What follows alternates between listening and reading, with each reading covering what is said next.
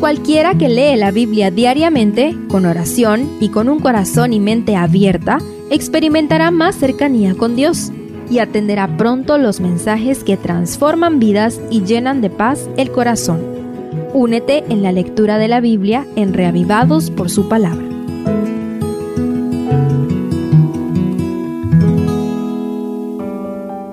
Job 31 Para finalizar, Job, este extenso discurso vuelve a afirmar su integridad. En este capítulo se enfoca más en la ética de su vida privada. Además de la belleza literaria de esta poesía, podemos contemplar la belleza moral de un hombre temeroso de Dios. Los ideales de Job son tan grandiosos que solo son superados por los del Señor Jesucristo expresados en el Sermón del Monte. El poema contiene casi una docena de principios morales y éticos sublimes. Tratemos de agruparlos en cuatro para facilitar su estudio. Primero, castidad sin ninguna introducción desde el verso 1, inicia hablando de las elevadas normas de vida que Job practicó en su vida. En una época cuando la poligamia, el incesto y el abuso de las esclavas era socialmente permitido, Job exalta los principios morales de la ley de Jehová con su conducta casta, pura y fiel a los votos matrimoniales. Nosotros vivimos en otra época, pero los pecados sexuales siguen siendo una vejación de la sociedad y ahora Satanás los ha diversificado aún más. Haremos pacto con nuestros ojos para ni siquiera mirar hacia aquello que puede despertar la lujuria y la lascivia como Job lo hizo. Segundo, caridad.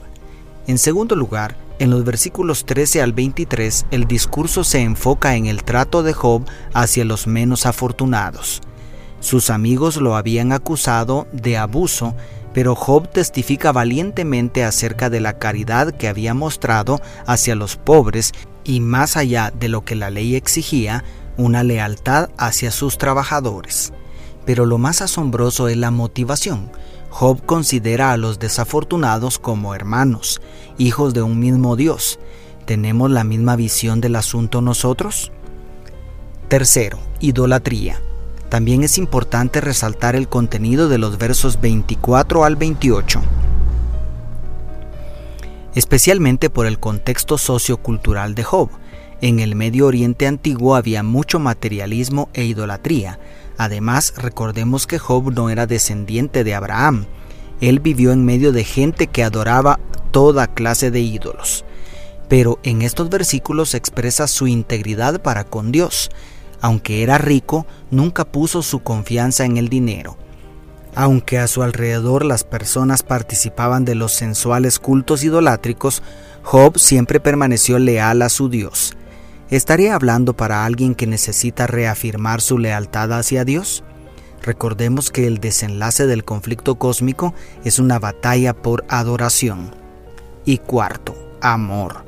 Me costó encontrar una palabra para resumir todo lo que dice Job a partir del verso 29. En los versos 29 y 30 habla de la bondad que manifestó en favor de sus enemigos.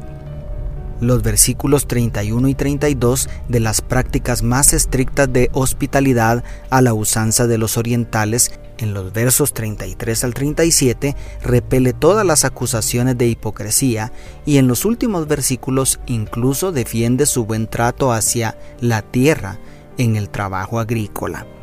En pocas palabras, la conducta de Job estaba muy por encima de lo socialmente aceptable. Él vivía muy por encima de las exigencias de las leyes civiles de su tiempo.